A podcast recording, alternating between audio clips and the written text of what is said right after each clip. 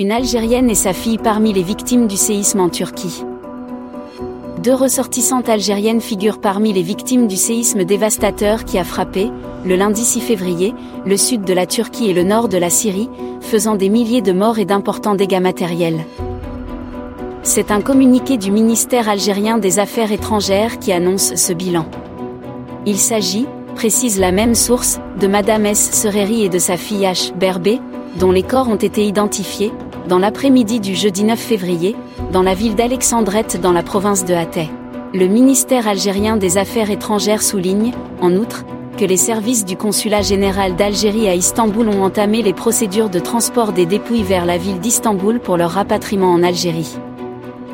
Le ministère, qui a présenté ses sincères condoléances à la famille des défuntes, a par ailleurs expliqué que les frais de l'opération seront intégralement pris en charge par l'État algérien.